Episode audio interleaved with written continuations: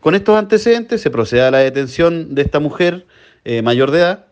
eh, quien con la finalidad de cooperar con el procedimiento indica que en su domicilio, cercano a escasos metros del lugar, mantendría más de esta sustancia ilícita.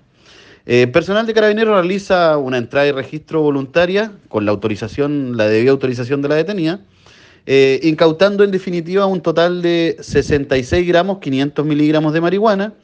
y 170 gramos con 400 miligramos de cocaína. Antecedentes que fueron, fue, fueron puestos a disposición de la Fiscalía Local de Quinchao,